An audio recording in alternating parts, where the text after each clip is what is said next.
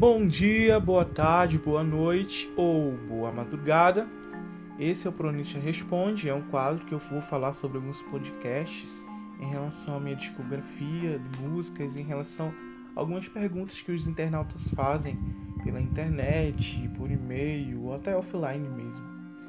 E meu nome é Igor Joshua, eu sou cantor, compositor, produtor musical e de vídeo, músico, musicólogo, musicista, instrumentista, engenheiro de produção, técnico de educações e especialista em educação básica e superior.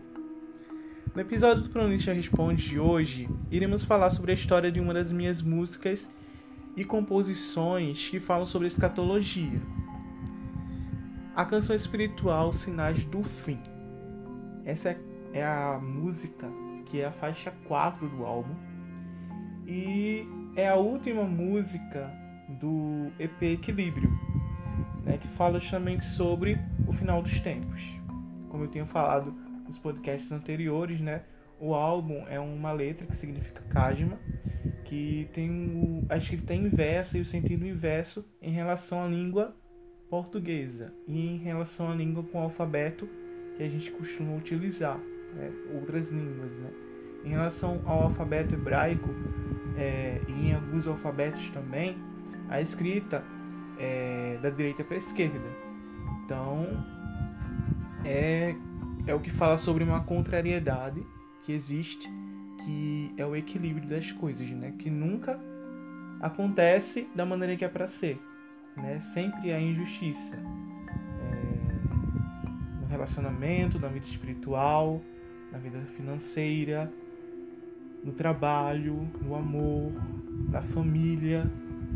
É, e Sinais do Fim falar sobre isso de uma forma bíblica, uma análise escatológica que fala sobre o final dos tempos e a solução de toda essa batalha espiritual em um equilíbrio que só Deus irá definir. Eu sempre gostei de músicas que falam sobre escatologia e sobre a eternidade. E de todas as composições que eu fiz sobre o arrebatamento, essa música é a minha preferida. Eu tenho várias composições sobre arrebatamento e eu escolhi só uma para esse álbum que Deus tem colocado no meu coração e eu vou explicar a vocês melhor aqui, tá? Nos dias que passei compondo e aperfeiçoando a técnica de interpretação vocal dessa versão, eu criei outra versão, né? E senti bem forte a presença de Deus nessa música. E com muito entusiasmo eu tinha feito a primeira versão com os arranjos específicos da música, que seria a versão que eu queria fazer mesmo. Mas Deus só me deu condições de fazer a versão acústica assim como as outras músicas, né? Isso influencia a escolha das músicas do álbum. Fiz essa música pois fica mais fácil para ensinar em estudos e ministração de palavras sobre o assunto. Até porque o significado teológico é extenso. E muita gente pergunta e costuma perguntar sobre isso, até quando eu ministrava ou dava estudos sobre esse assunto. Um dos meus colegas, em uma conversa aqui em casa, deixou eu cantar uma de minhas músicas, uma de minhas canções. E quando eu cantei essa, ele tinha gostado. Serviu até como uma amostra, até porque ele era cantor também e queria gravar na época, isso faz muito tempo já. E ele disse que se Deus permitisse, ele queria uma das minhas composições. Então foi legal por causa disso. Eu mostrei essa, mas eu guardei para mim. E eu disse a Deus que eu não queria que ninguém gravasse essa música antes de mim, né? Então eu guardei. Eu não enviei para nenhum compositor, nenhuma compositora que eu gosto né? Até porque eu tinha enviado algumas músicas antes para ver se eles respondiam, né? Então, assim, é aquela música que eu digo, eu vou cantar, eu vou gravar, vou trabalhar com essa música. E até hoje é uma das minhas músicas preferidas do álbum, né? Foi a música que passou muito tempo de sucesso assim em relação às outras músicas, teve maior índice de performance em relação à distribuição de streaming, download e eu gostei muito de cantá-la, de trabalhar com essa música em igrejas também. E eu escolhi o repertório dessa canção espiritual em 2020. Essa foi uma das músicas que enviei na segunda etapa da produção do álbum Casma. Casma seria só um EP, mas eu decidi aumentar o nível de dificuldade e fazer um CD para diferenciar, né, em relação aos outros cantores, porque o mercado fonográfico gospel estava lançando só EP. Aí para não ficar tão igual, eu ah, vou lançar um CD mesmo, porque um EP fica muito pouco para a discografia da, do, dos outros álbuns também, que eu pretendo lançar. E a motivação de escolher essa canção foi a grave situação da pandemia do Covid-19 em todo o mundo. E como eu estava legal, né, em relação a isso, eu decidi escolher essa música porque fala sobre o final de tudo. Sinais do Fim fala sobre os prenúncios do fim dos tempos, do arrebatamento da Igreja de Cristo, da grande tribulação logo após, e do tribunal de Cristo, e por fim, da eternidade de cada julgamento, de cada indivíduo, de cada filosofia, de cada doutrina e grupo ou nicho social. O alerta sobre o arrebatamento da igreja é comum nas pregações de muitos ministros, e sempre foi comum em minhas pregações, pois anunciam coisas espirituais que aos olhos carnais não são possíveis de enxergar.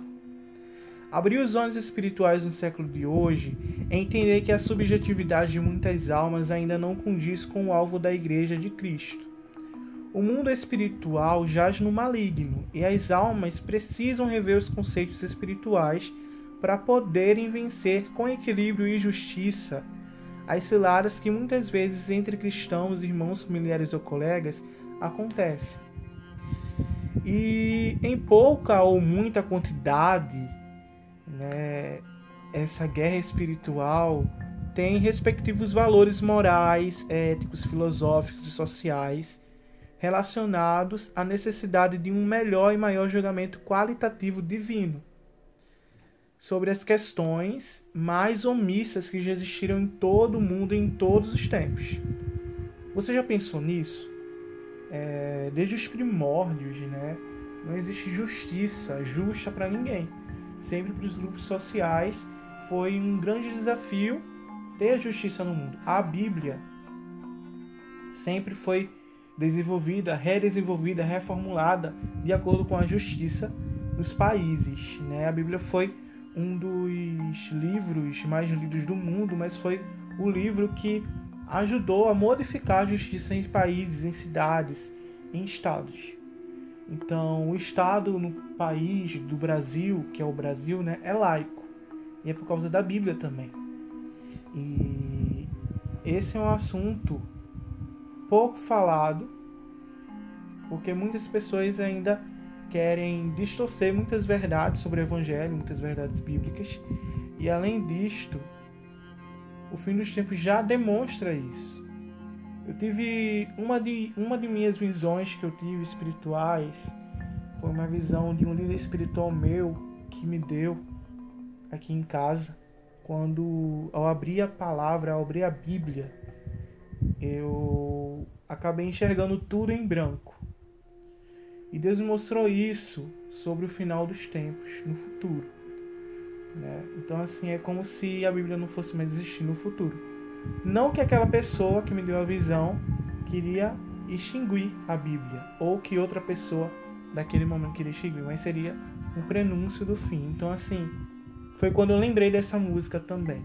Eu ainda não iria pensar em gravar, não iria querer gravar mas, quer dizer, eu querer eu queria, né? Mas assim, eu não sabia como ainda. Eu perguntava a Deus, Deus, como é que eu vou fazer isso? Sem condições de gravar. Então eu disse a Deus e esperei no Senhor, né? E graças a Deus eu fiz neste álbum.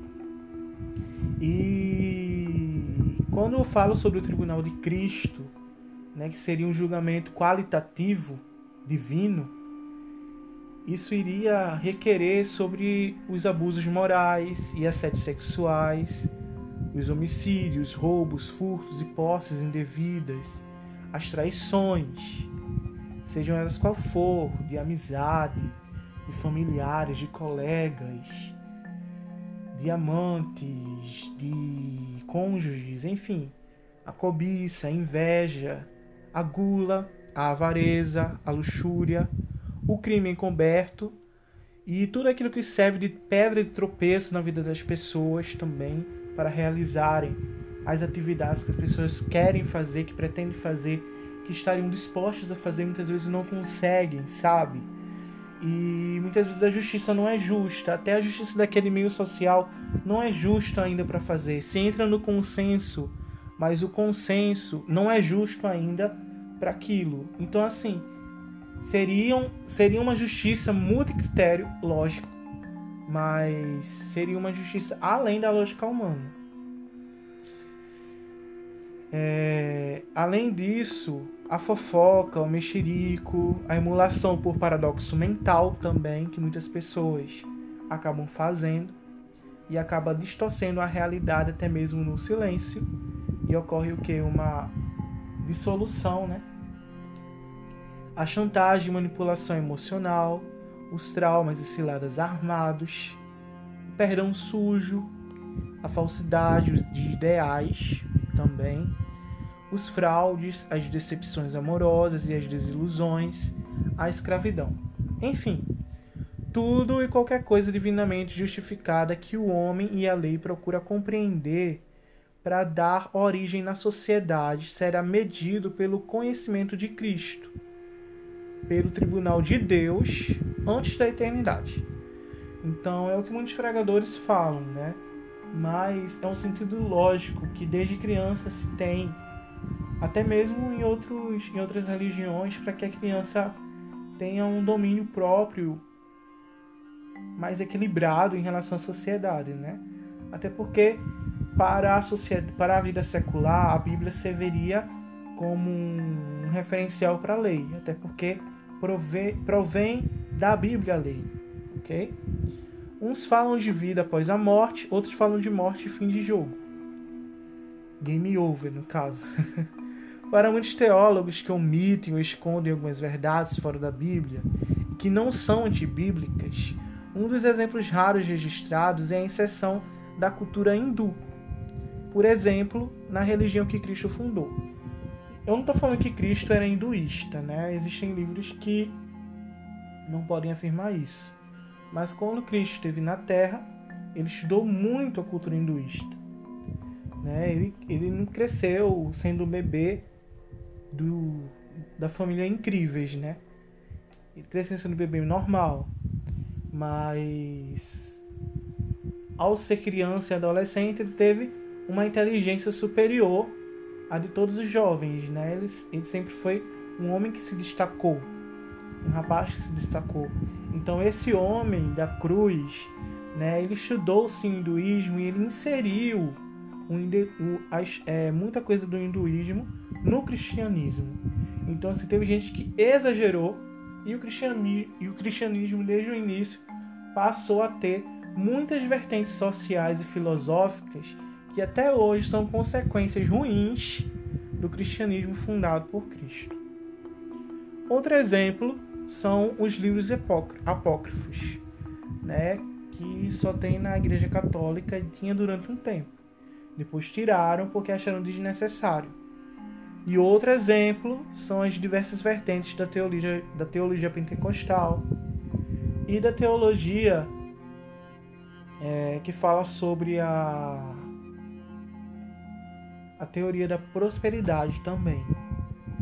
Os sinais do fim seriam estes, mas devido à continuidade das mentiras para muitos responsáveis pela moral e ética cristã em períodos passados, as modificações e retaliações disso acerca do futuro da igreja têm ganhado mudanças filosóficas com a tecnologia e a administração dela. Portanto, é a teoria da, da prosperidade, a teoria do arrebatamento, que são exemplos que comprovam que há um equilíbrio de vida humana e secular, um equilíbrio de justiça humana e divina, e principalmente o equilíbrio do fim dos recursos naturais e humanos com a justiça espiritual sobre isto. Então, assim, seria proporcional em relação a essas duas vertentes da teoria da prosperidade. Existem livros que falam sobre a teoria da prosperidade e a teoria do arrebatamento juntos e dão uma análise heurística, homolética, né, em relação a essas duas teorias de forma unida, não de forma separada. Porque quando se vê de forma separada essas duas teorias, existe muita controvérsia para que elas não se fundam e seja uma teoria só ou um estudo só. ok? Então, o final do julgamento espiritual disto, ainda não é em totalidade o que muitos cristãos julgam em pastores e líderes do evangelho com suas hipocrisias. Contudo, está mais relacionada à conduta humana antiética de não cristão e até mesmo cristãos nos dois sentidos, porque tem, tem cristão que não é tão cristão assim e que é antiético, tem cristão que é cristão mesmo, né? E mesmo assim, ele é considerado antiético. Tanto na administração dos recursos naturais modificados, quanto na displicência em dar ou não dar ouvidos ao verdadeiro Espírito que pode fornecer meios para soluções na vida secular. Porém, dentre o arrebatamento espiritual e o arrebatamento físico, o fim do mundo e o fim da vida são coisas que a ciência e a religião não podem afirmar. E a prova disso é a consideração da hipótese nula como assertiva sobre as outras necessidades psicológicas e éticas de crença e fé. Ok? Então existem essas necessidades psicológicas humanas de crença e fé e as necessidades também da moral, da ética humana, física, né, e secular. Quando falo da forma mais humana da pessoa, não tão distante do sentido subjetivo disso, quando eu vi a música para a produção musical da forma acústica, eu rememorei uma das visões espirituais que tive durante o período de tempo quando eu estava orando sobre esse projeto. E quando eu recebi a confirmação em detalhes do que tinha acontecido na visão, Deus me mostrou outra visão de coisas que iriam acontecer a curto prazo e aconteceram, e até para confirmar, né? Que eu não estava endoidando. Porque tem gente que endoida depois de ter visão, né? Então, assim, Durante a visão, eu pedi a confirmação de Deus e Deus confirmou. É como eu já tinha falado, Deus permite que aconteça, que eu possa ter até uma premonição ou presumir algo, alguma coisa, mas intervir em situações montadas por outros vínculos sociais só poderia acontecer se houvesse obediência e humildade no espírito de muitas pessoas. Até porque tem pessoa que não tem humildade, tem obediência suficiente para atender o chamado de Deus, nem para atender até mesmo a escolha de Deus. Existem exemplos bíblicos de heróis da fé que não foram assim, né? E mesmo assim, tem gente que faz. É, é, é o que a gente mais vê hoje em dia, não é verdade? E a prova disso é, é o próprio Covid-19 também, né? A pandemia. Tem gente que é muito rebelde também. Até mesmo sofre de outro tipo de, de coisa mas é porque é como muitos dizem, né, que é a mão de Deus, né, que faz com que aconteça isso.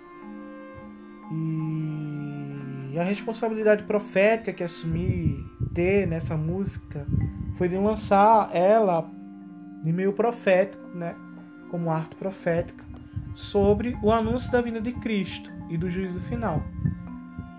Só esse mesmo, até porque a justiça brasileira e mundial é muito, mas muito falha. Então, como eu estava falando sobre isso também no trabalho de, de pós-graduação, eu resolvi unir e falar dessas duas coisas. Então, quando ensaiei e gravei a versão acústica dessa música, senti essa responsabilidade de ministrar essa canção aos vossos corações, principalmente por causa desse grande sinal do fim que foi a pandemia de 2020. E foi quando eu rememorei, né, tudo isso que eu tinha falado para vocês, as visões que eu tive que foi a confirmação para eu colocar essa música. E a confirmação do sucesso da música foi o Spotify na primeira semana do lançamento ter colocado essa música em destaque. Né? Eu não sei quem foi, eu gostaria de saber até quem foi que fez isso, né? Eu queria agradecer. E eu digo obrigado ao Jonas David mais uma vez pelas belas músicas que me emocionaram de forma bem marcante, bem forte. E foram as músicas instrumentais, né? Quando eu ouvi, eu achei lindo. E até depois Espera em Deus eu até chorei de emoção, porque eu achei muito bonito a música, né? Foi um sentimento único, esperançador, sabe? Que só Deus sabe que eu passei. God only knows. Ao Spotify, outro agradecimento por ter colocado essa música em destaque na playlist do Radar de Novidades. Vocês foram muito importantes, mas muito importantes na história dessa canção, tá? Em breve terá o um lançamento do videoclipe dessa música, então você tem que ficar ligadinho nas minhas redes sociais e perfis de música digital. Seguir e ativar o botão de notificações de cada plataforma de música e aguardar mais novidades sobre a mídia, sobre a minha discografia, tá? E sobre essas mídias também, né? Até porque pode ter até novidades em relação a outros cantores do segmento ou algumas parcerias. E esse foi o Pronista Responde de hoje. Até a próxima. Até logo. Tchau, tchau.